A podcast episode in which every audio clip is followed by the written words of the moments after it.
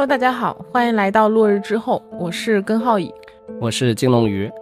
今天和大家聊一个国内的案子，这是一起发生在两千年左右的案子。嗯，案子从发生到侦破再到审判，是充满了戏剧性的。嫌疑人的结局呢，也让人感到唏嘘。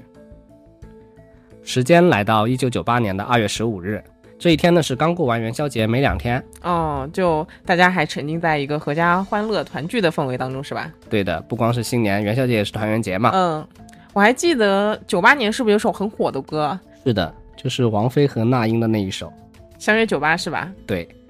然后大家都沉浸在这个过年的气氛当中嘛，嗯都挺开心的。可是有这么一个人，他就开心不起来。哦，怎么了？就他经常呢，就是看家门外，哎，村子里面那条路哎有没有他一个亲人会出现，他很担心他的亲人。他叫赵作亮，就他一直挂念着他的叔父，他的叔父叫赵振赏，他叔父离家已经四个多月了，杳无音讯。四个多月，但其实你说村子里出外出打工的话，四个多月时间不算久吧？对，但是它是一个特殊的时间点，哦，过年嘛，过年，对，过年都没回来，一家人都没能团聚上。嗯，然后乡里乡亲呢也在流传一些流言蜚语，说是他叔父已经遇害了。就一开始他不相信，但是传的久了，听得久了，就三人成虎嘛，嗯，就难免也动摇了，嗯，有种，尤其是小村子里面传的会越传越离谱。对，然后特别就是在现在是过年这个节骨眼上，大家没事干那你闲扯聊天，对他就再加上他那个思念亲人这个这个情绪到位了，嗯在再三犹豫下呢，他觉得还是去报个案比较好。嗯，比较稳，对他跟警察就说了他失叔父失踪四个多月的事情，然后并且把这个坊间传闻也说了出来，嗯，就是说怀疑是同村的赵作海杀害了自己的叔父。哦，具体是怎么个传闻呢？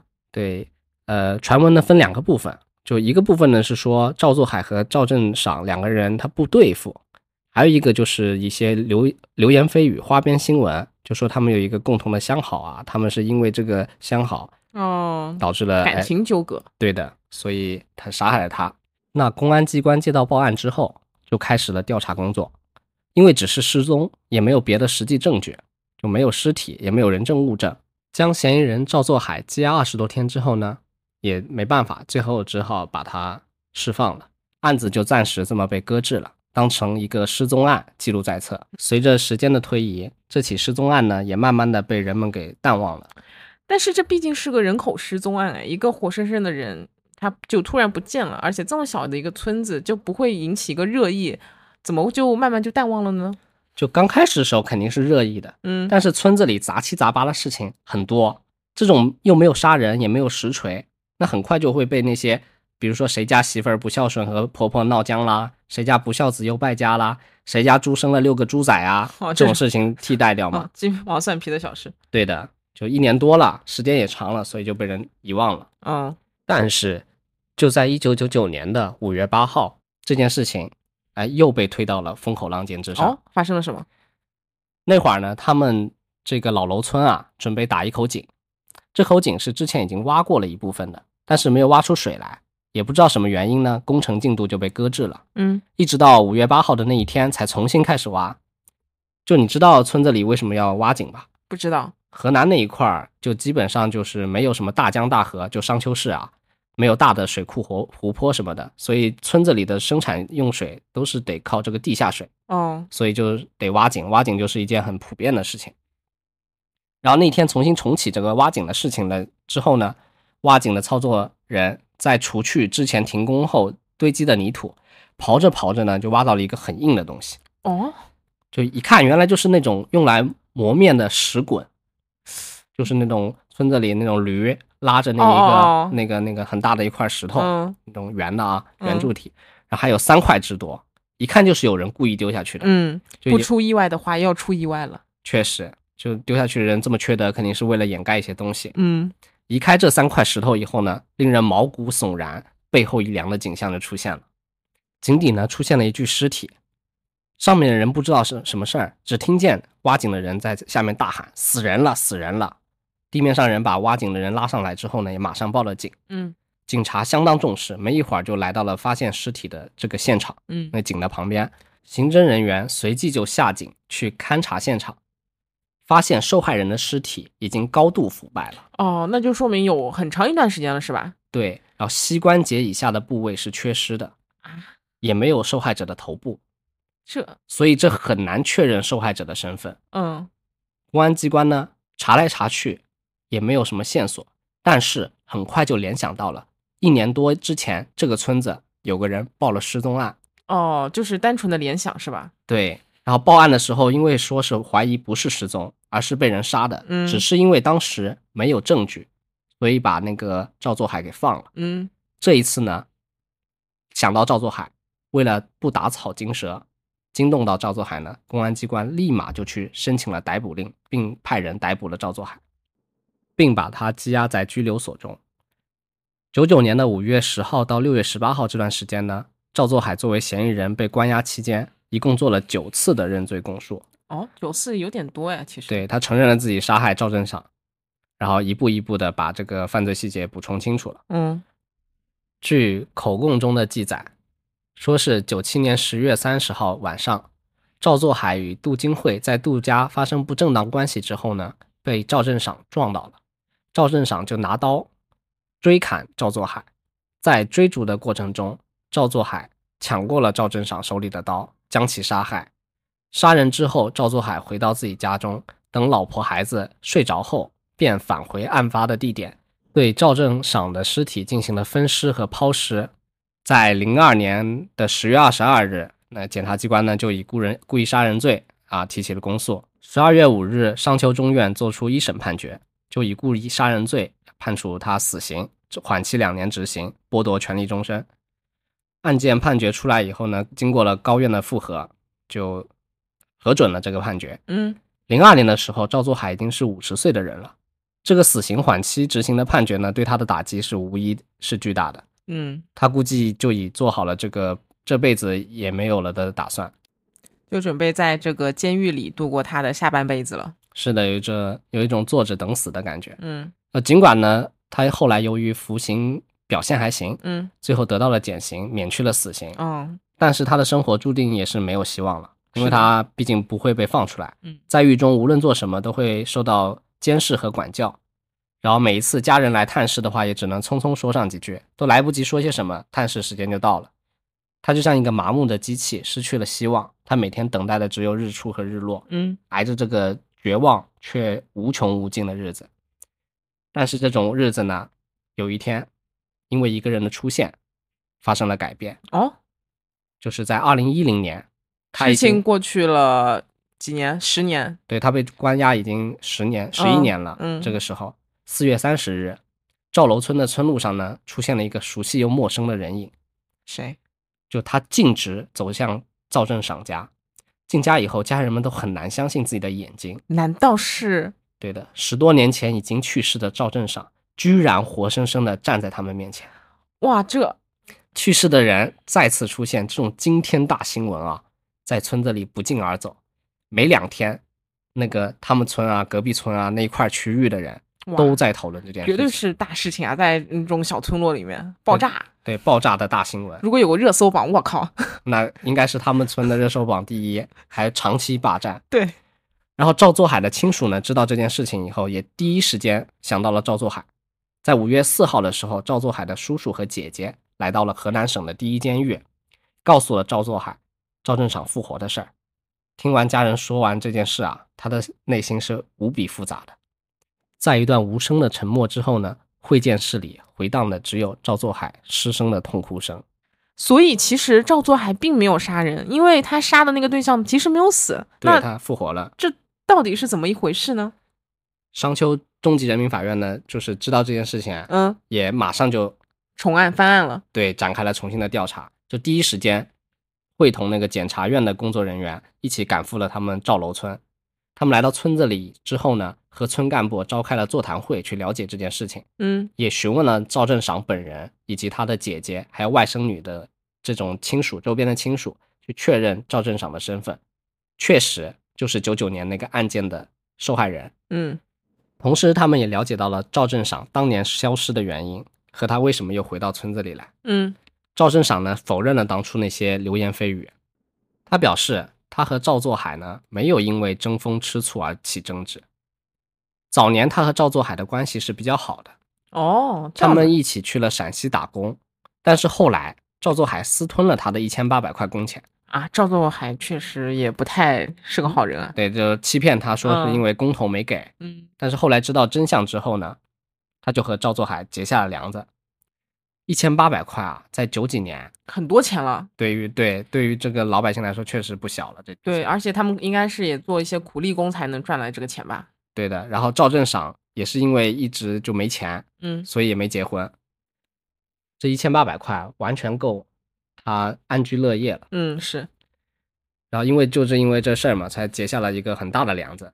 然后在九七年十月三十号晚上，赵正赏说，虽然他在杜金惠家，哎，看到了赵作海，但是并没有捉奸在床，所以他也没有因为这件事情去砍他，只是因为看到了自己的姘头和别人在那个同床共枕，不爽。对，一时冲动冲动了，加上之前的那些这种仇恨，嗯，然后就砍了他一刀。叠了 buff 就仇恨爆满了。对，就一时就就冲动了不行，爆炸了这个。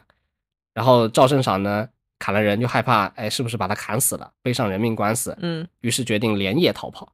哦，原来他是当时主动攻击那个人，然后是逃跑那个人。是的，就他带上了自己的身份证和四百块现金，拿着自己的被子，骑着三轮车就离开了家乡。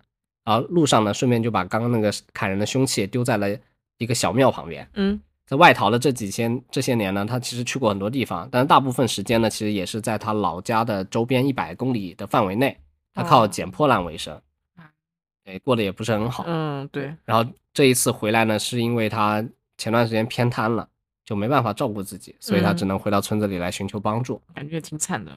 是的，哎，他如果承担自己的责任，可能也不会落到现在这个地步吧。他嗯砍了人不跑了，其实没事儿了，对吧？就承担自己应负的责任就行。然后得知了整个事情的原委之后呢，商丘市中级法院呢马上就走流程，释放了那个监狱中服服刑的赵作海，并且重新查明这个旧案，就关于杀人那个尸体的那个案子，对还有当初他怎么被冤枉入狱的。对，其实就你听到这个案子时候，呃，我第一反应就是说，那个被发现的尸体有没有被证实就是赵振响，还有就是当时公安到底是掌握了什么证据，可以把赵作海给逮捕进去？感觉好像这都没有一个细说。是的，确实这个案子当年是一个粗糙的案子。嗯然后重新调查的过程中呢，检察机关就发现了一些当年的问题所在，就是三个部门啊，就公安部门、检察机关以及法院都存在一定的问题，所以才导致了这个冤案的发生。那可以说是每个环节都出了问题啊。是的，先来说说公安部门当年调查过程中存在的一些问题，好，一共呢有三个比较重要的疑点，嗯，他没有得到足够的重视。第一个呢，就是公安机关确认赵作海是凶手之后，对于这个凶器是什么，以及是不是和尸体上的伤痕吻合，都没有进行确认。啊，理论上，这个凶器都没找到。对这个凶器是凶杀案中最重要的证据，对对，他没有落实，这是不合理的。嗯然后第二呢，由于当年这个尸体是高度腐败的，警方呢先后做了四次的 DNA 检测，嗯，但是都没有确定死者的身份。那个时候是不是国内的 DNA 技术还也不够完善呢？其实是的，就之前那个漫长的季节里面不是有说啊、吗？对，是，就它里面也是呃九七九八年作为一个时代背景嘛。我记得有个细节，就是他们警员在办案的时候，其中一个人说，呃，国外有一个什么 DAN 技术，就其实是 D，NA 对 DNA，然后另外一个警官说什么 DAN 什么氮技术啊，就还挺搞笑的。是的，就反正当年这个技术是先进的，但是国内的运用其实还不是很成熟。对，然后因为没有确定这一个死者身份嘛，他们就把这个杀人的罪名加到赵作海身上，其实有一定的那个主观臆断。对，非常主观臆断。对，因为之前有人报案，所以就嗯联想到他身上，对，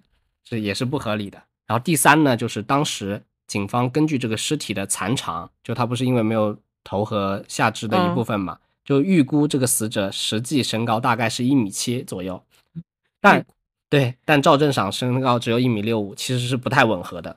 嗯，那以上三点就是凶杀案的关键点了，对，都没有被确认，嗯，所以他们照做抓这个赵作海，其实都是一些哎主观的直觉就对把他给抓走了。他们只是用一个动机来判断这个人是凶手。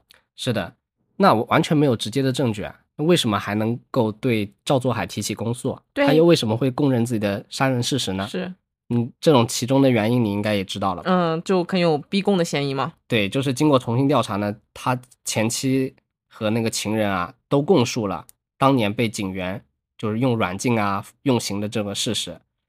赵作海的前妻说，就是他被带到一个酒厂里面关了一个多月，一个多月，对，被棍子打，然后让他跪在砖头上，每天只给他一个馒头吃，天哪然！后经经常的几天不让他睡觉，然后民警就一直问他，你知不知道赵作海杀人了？这是精神攻击加上身体折磨，就整个人就不过多久就会崩溃的。对，但是他一直都说我不知道他杀人了，他一一不说就被打，然后警员就通过这种手段来逼迫他们指认赵作海杀人的这个事实。在警局里面呢，公安机关那边也对赵作海进行了刑讯逼供，就是屈打成招。嗯就前面不是提到有说他九次的认罪供述嘛，嗯，应该我觉得就是在这种严刑拷打之下，为了避免自己的皮肉之苦，就一点一点的去把这个所谓的罪罪行补充完整。就是被迫补充完整。对，就是问他你在哪里杀的，用什么杀的，对，就可能还暗示他你是不是可能。对，所以我在想，之前说到九次的时候，我就觉得有点奇怪，怎么九次这么多？是的，他应该就是之前可能有一些供述不够完整，然后嗯后期又找他去补充，嗯，然后再来说说检察机关在这一次办案的过程中的问题，就检察机关其实是可以避免这个冤案的发生的，嗯警察机关一开始就发现了警方提交的这个案件材料里面这几点，刚刚说的那几点关键信息都是不够明确的，嗯，可以说是证据不足，是的，那就不应该对赵作海进行起诉，嗯所以他们就把这个案卷退回给了那个当地的公安机关，嗯要求补充侦查，得确认事实了你才能搞嘛。但是这样的问题出现了两次，就案件被退回了两次。他尽管这样，警方都坚持认为赵作海这个杀人是杀人凶手，就一直在进行这一个来回的拉扯。那么当地公安很倔强啊。对，就调查时间越长，就赵作海身为杀人嫌疑犯被羁押的这个时间就越长嘛。嗯就时间很快就来到了二零零二年，他已经被羁押了三年零三年零三个月了。太离谱了，这个羁押时间。然后刚好当时河南有一个公安部在督查的，就是攻坚克难办大案的专项行动。哦，然后受到这个行动的影响，赵作海的案件呢就被上上级部门列为了这个需要重点清理的超期羁押案件。嗯然后上级部门要求嘛，你要快速结案，你要么有罪就判罪，啊、无罪就要释放。嗯那基于这种压力之下呢，商丘市那个政法委就开会讨论，哎，这个检察院这个移交这个案卷行不行啊？对吧？那行，那你可能最最低你也得提供这个 DNA 的检查结果嗯才行，确认这个人死者是谁才行嘛，不然的话你这么怎么搞啊？但是后来因为这个结案的压力太大了，检察院就发放弃了这一个疑点，还进行了公诉。就他尽管这个案件里面有很多东西就不明确，但因为这个压力，就只能提起公诉了。啊，最后的就是法院的审理环节。就过程中呢，法院就完全采信公诉人的意见，而公诉人的意见其实就是公安部门的调查结果，你知道吧？嗯那尽管赵作海和辩护律师在庭上都已经当庭翻供了，否认了自己杀人的事实，但是法院认为你之前都做了九次的认罪供述了，你当庭翻供，我们就是垂死挣扎呀，因为你知道肯定会被判死刑什么的，是，而且其实那种犯人当庭翻供的情况还挺常见的。对，就是都会觉得自己是无辜的嘛，嗯都要申辩一番嘛。那他就觉得你这个是垂死挣扎，不值得采信。然后赵作海就没有办法，只能接受了这个判决。就上面公检法三方的问题，就是但凡有一方打破了这个链条，是，这个冤案都不会发生。嗯，但不幸的是，当时没有一方能够重视案件中的疑点，哎，所以就这个就是惨剧啊。是的然后我个人认为啊，除了这几点之外，我觉得还有一个因素也很重要。啊，那就是大家那个时候思维中对嫌疑人是否有罪的这一个主观判断，就到底是疑罪从从无还是疑罪从有。在今天，其实我们大家都会知道，就是警察办案的时候呢，遵从的是疑罪从有的法律法规。是的，但是其实这个思想转变是九六年才在刑事诉讼法中表现出来的。嗯就九九年的时候，这个办案的思想啊，其实还有之前的这一个很长一段时间有的这个疑罪从有的影响。嗯有一定的思维惯性，所以导致了公安机关坚持认为他是有罪的，就多次向检察院提交了这个案卷信息嘛，要对其进行公诉。不过这一次呢，赵作海还算运气不错了，就上天没有忘记他，冤案终于在十年以后被查清了，对吧？嗯然后在二零一零年的五月九日上午，在监狱中的一个庭审场所，审判长呢就根据程序宣布了赵作海哎无罪释放了。尽管前几天呢，他的亲人已经告诉他了那个赵正赏的出现嘛，他也知道自己的冤屈被洗刷了，但是听到这一个判决的时候，这个年近花甲的老人还是忍不住失声痛哭了起来。嗯，他当时已经是多少岁了？已经六十了，哦，就他被审判的时候是五十嘛，对，就十年已经过去了嘛。这个十年可以说是一个很长的时间了，对于一个人来说，是人生也没有几个十年嘛。嗯庭审完毕后，重获自由的他很快呢就回到了老家，就来到了自己曾经的那个住的地方。嗯，在看到自己的房子破败不堪的样子，这名老人的眼泪又流了出来。太惨了，在当年，赵作海是有四个孩子的，嗯三男一女，最大的孩子那时候也才十五六岁，最小的是六岁。嗯然后本来应该踏踏实实过日子的一家，突然间就失去了家中的顶梁柱，这个唯一的壮劳力没了，嗯经济来源也随之消失了。嗯，那赵作海的前妻其实是无力抚养这四个孩子的，是的，只能把这个孩子送与他人抚养，自己带了最小的孩子和那个女儿改嫁了。嗯赵作海的房子也因为常年没有人住嘛，年久失修垮塌了。嗯，真可谓是那个妻离子散、家破人亡啊。那出狱的喜悦和刚现在这个眼前的凄凉，其实让他的心里有一种说不出的滋味。嗯，感觉好惨啊！就政府没有什么赔偿吗？嗯，有的，当地政府为了让他能够快速的回归正常生活，就出资十万，用了二十天帮他盖了四间平房，哦，那还挺好的。然后又预支十二万给他建了一层一个两层的小楼。同时，法院也对赵作海进行了赔偿，嗯就按照他被关押的这些年的平均工资啊，给赵作海赔偿了五十万，并给了一笔十五万的生活困难补助费，嗯就一共是六十五万。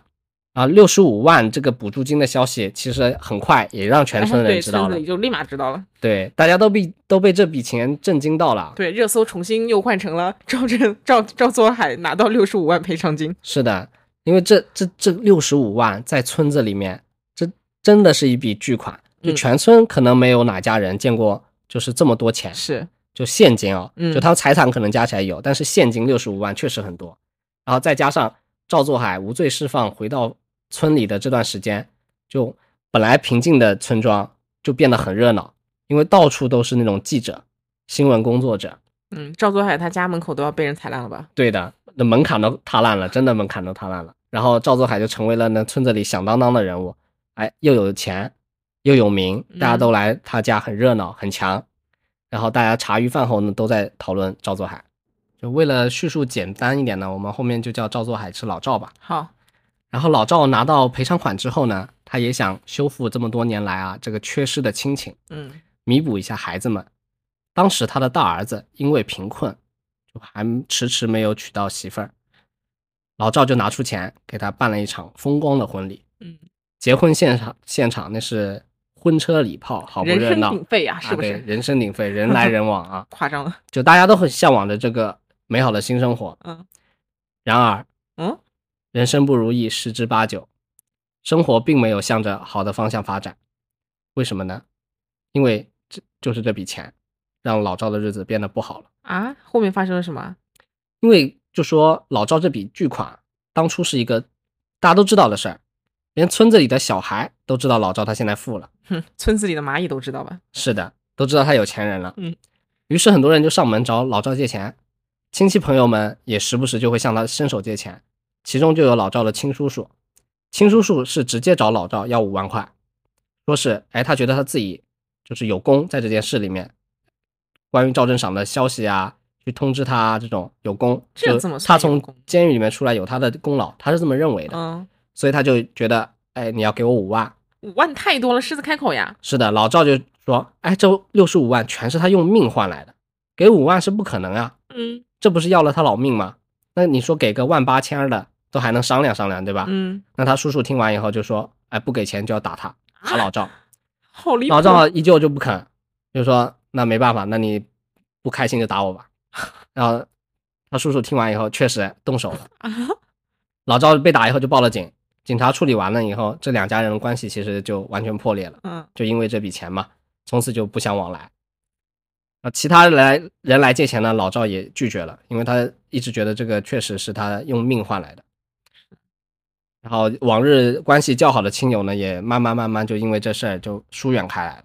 啊，有一个亲戚还到处在宣扬啊，老赵是一个铁公鸡，吝啬又小气，一毛不拔。嚯，你村子又传开了。是的，啊，就外人就算了嘛，这些可能以后断了就断了。但是老赵的家人也惦记着这笔钱，就他之前那个大儿子结婚以后，就想着去带着媳妇儿去外地打工。那在打工之前呢，他就偷偷拿了老赵的存折，然后从妹夫那边，老赵的妹夫那边又拿到了一些这个存折的密码。哎，妹夫怎么知道他密码的？就他告诉他妹妹夫的，就是存折在自己这里，然后存折他儿子也知道放在哪里，但是密码他怕忘记了，就他万一有些什么。突发的意外，怎么选择告诉妹夫呢？好奇怪啊！儿子明明是最信任的人，为什么他儿子？那你儿子你也知道存折在哪里，然后你也知道密码哦，他就是呃，妹夫知道密码，但是不知道存折在哪儿。对，哦，那这鸡蛋不在一个篮子，但是你这个两个鸡蛋会走路，那不就完了吗？对啊，他没想到，他以为妹夫会帮他保守秘密嘛，然后他有存折又有密码呢，就去银行偷偷的取了十四万啊。老赵的大儿子觉得这是应应得的。这件事直到半年以后，老赵拿着存折去银行查的时候，才发现少了十四万，所以他就很老赵就很不开心。然后也是这件事让他们的父子关系降至到冰点。就最信任的人欺骗了自己，肯定很伤心啊。是啊，就同时老赵还认为妹夫透露了自己的密码，嗯，那也和妹妹那一家断绝了来往。就是因为这笔钱，老赵这个脆弱的亲情就没有了。嗯，但更可怕的是。没过多久，老赵连这笔赔偿金都完全失去了，就剩下的这些都也没了，也没了。又发生了什么？对，事情怎么回事？我跟你讲，嗯，就让我们回到就是老赵刚出狱的那那段时候，就老赵不是乡里乡亲心中的正义使者嘛，他洗刷了自己的冤屈，是个英雄。但其实他也没做什么，我这一点也觉得很奇怪。但是村里子里人就觉得他很，因为很多人来嘛，是个名人。然后老赵又很受媒体的关注，很多记者都在他家获取一些新闻情报消息。嗯，渐渐的，老赵这里就成为了一个喊冤的渠道，有什么那个冤案不公平，就是来这里去申冤，借助媒体的力量。李素兰呢，就是来申冤的人中的一位啊。李素兰，对，她是因为自己的小女儿被丈夫遗弃，导致了瘫痪，所以一直在维权。哦。然后赵作海出狱一个多月之后呢，他就找到了老赵这里寻求帮助。当天呢，就住在老赵家里。第三天，老赵的大儿子结婚，李素兰就端坐在大堂之上，接受了新人的磕头礼。嗯，这他是以什么身份呢？对啊，就乡里乡亲，这又又开始传开了，又开始传了。对，哇，好热闹这个村村子。是啊，老赵这个和李素兰之前这个感。感情升温太快了，让人感到诧异。就对这个新来的这个女主人，大家都是议论纷纷，说她只是看中了老老赵的钱。大儿子也是因为这个后妈的到来，所以和老赵有了隔阂。之前说他拿十四万，也是因为这件事儿。哦，都是因为这个。就他可能觉得这个钱可能本来是自己老爸的，然后你突然来了一个人，给了别人的女别的女人，这个钱是不是留给外人了？然后短短几个月呢，老赵六十五万就只剩四十多万了。嗯，就一部分拿去给孩子结婚，一部分也被他拿走了。老赵一开始觉得这笔巨款还很金花，可以够他余生的开销，因为他的思想认知其实还停留在十年前。对，那时候一个鸡蛋才四分钱。对，就这十年，中国真的发展太快了。是的，就他完全就脱节了，跟不上了。就现在鸡蛋都已经要一块钱一个了。嗯，就花钱就很快，花钱如流水，他就想着怎么办啊？要得赚点钱才能够做点生意，才能够活下去吧，不然的话坐吃山空了，对吧？在二零零一年的某一天，李素兰和老赵提起来，说在宁夏有一个国家的工程，是关于西北大大开发的。嗯，只要他们去投个，哎，十七八万，只要投资就行，到时候就会有很多的回报。哪有这么好的事情？能赚几百万？那老赵一开始也不肯啊。他说：“我靠，刚刚我没了二十多万，现在我要一次性投出去十几二十万，万一收不回来，嗯，那咋整啊？真是哭都没有眼泪啊！”他说：“这国家的这点补偿呢，他觉得留着慢慢吃，然后靠自己的劳动再赚点小钱，日子应该也还过得去。”但是李素兰就和老赵说：“他和社会脱节了，不了解这个社会，这些东西都是赚钱的机会，赚了钱才能够给孩子建房子啊，娶媳妇儿。”嗯，老赵听了这句话就觉得，哎，一下子可以赚大钱，又被想这种想象中的美好冲昏了头脑，然后一拍脑袋就和李素兰一起去了宁夏，然后一共投了十八万。十八万，好多。那结果到头来，肯定就是竹篮打水一场空了，是的，就是被传销组织骗了个精光，一毛回报都没有。但是这件事情啊，却没有影响他们两个的感情。哦，就老赵对他还是很包容的。这也挺奇怪的，纯爱战士啊。嗯，不知道，反正事一堑长一智，老赵后来就放弃了这种就一下子投入很多然后赚快钱的方法，决定在商丘呢开一家旅社来踏踏实实赚钱。嗯，但是结果仅仅支撑了一年，由于生意太冷清了，也只能关门不做了。最后这桩生意又赔了四万。所以我感觉就是那句话，人是赚不到自己认知以外的钱的。是的，就是他就完全确实和社会有脱节，是没办法搞这些事情。然后再一次经历了这个投资失败的老赵，还是没有埋怨过李素兰，一直都是觉得自己的问题，一直是自己想做生意赚钱，然后又没有文化，所以才导致容易上当受骗。咱老赵不会被 PUA 了吧？嗯，那有可能，我说的是真的有可能。然后他就是觉得自己和社会脱节了，防骗意识差，才会误入传销组织。反正一句话都没有骂过李素兰。嗯，然后经历过这两次的失败，老赵决定将剩下的不足二十二十万元呢，存到一个商丘的投资公司。又注意，不是银行，是投投资公司对，每个月会分到百分之二的利润。据说这家公司呢，也是当时李素兰在工作的一家公司。哦，对吧？根据记者采访的时候问李素兰，哎，她是不是在这家公司里面上班？她回答说是一个朋友给她找的这个工作，就那我给了她一条活路。那我不得不怀疑这个李素兰她是怎么一个想法呢？对，反正我也搞不懂，就是从目前看来，我也觉得他是不是有一些欺诈在里面，嗯，就跟外人合伙骗老赵的钱。但后来看下来，其实可能不是这样的。就你听我往下讲。嗯就他的这个投资公司里面，就是给人擦擦地、擦擦桌子、打扫卫生的，每个月就赚个一千多。记者问李素兰：“哎，你这投资都失败两次了，怎么还去搞这个东西？”然后李素兰说：“这不是投资，他说和存银行一样。他说我命由我不由天。对他，他也没这么说，他就说存银行一样，就是只不过把钱从银行里面移过来放到这儿，就吃这里的利息，就和银行他认知里面是一样的。怎么可能一样呢？怎么可能白白给你这么多利息嘛？是呀，那个记者就说：“哎，那你得到过利息了吗？”李素兰回答就马上就回答说：“给呀，怎么会不给呢？月月都给。嗯，然后记者又？问就利息高不高？李素兰说：“高的是银行的两三倍。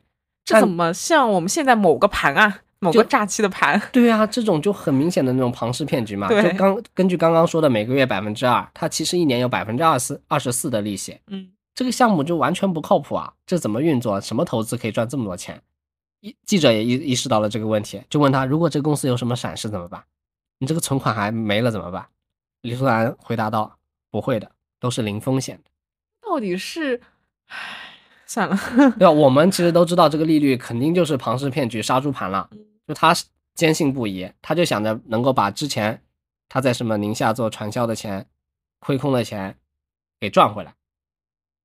就你说他是不是在勾结外人？他好像这个初心也不是也不是，对对吧？他就是可能不懂，他就很单纯的相信他就是一个零风险的投资，就高利率回报的东西。而且他就一直想做投资，就想钱生钱，有一直有这种想法。是的，是的，就现实，但是现实就是这么残酷，这种天上掉馅饼的事情肯定是没有的。嗯，就在存了一年多以后，在二零一四年的十一月，这家公司的负责人就携款潜逃了，哼，老赵的这几十十几万本金都没了。哎，好惨的老赵。就本来这老赵是想着把这十几万存到银行里面，留着以嗯后老了自己住了养老院用的。那现在是一毛都没没了，养老院不见了。也住不了了。是的，然后经历过这些，老赵的身体也慢慢出了问题。哇，那个精神也受打击吧？要我我真的受不了。呃，拿拿当时拿到了是六十几万，慢慢慢慢没了，才多久的时间呀？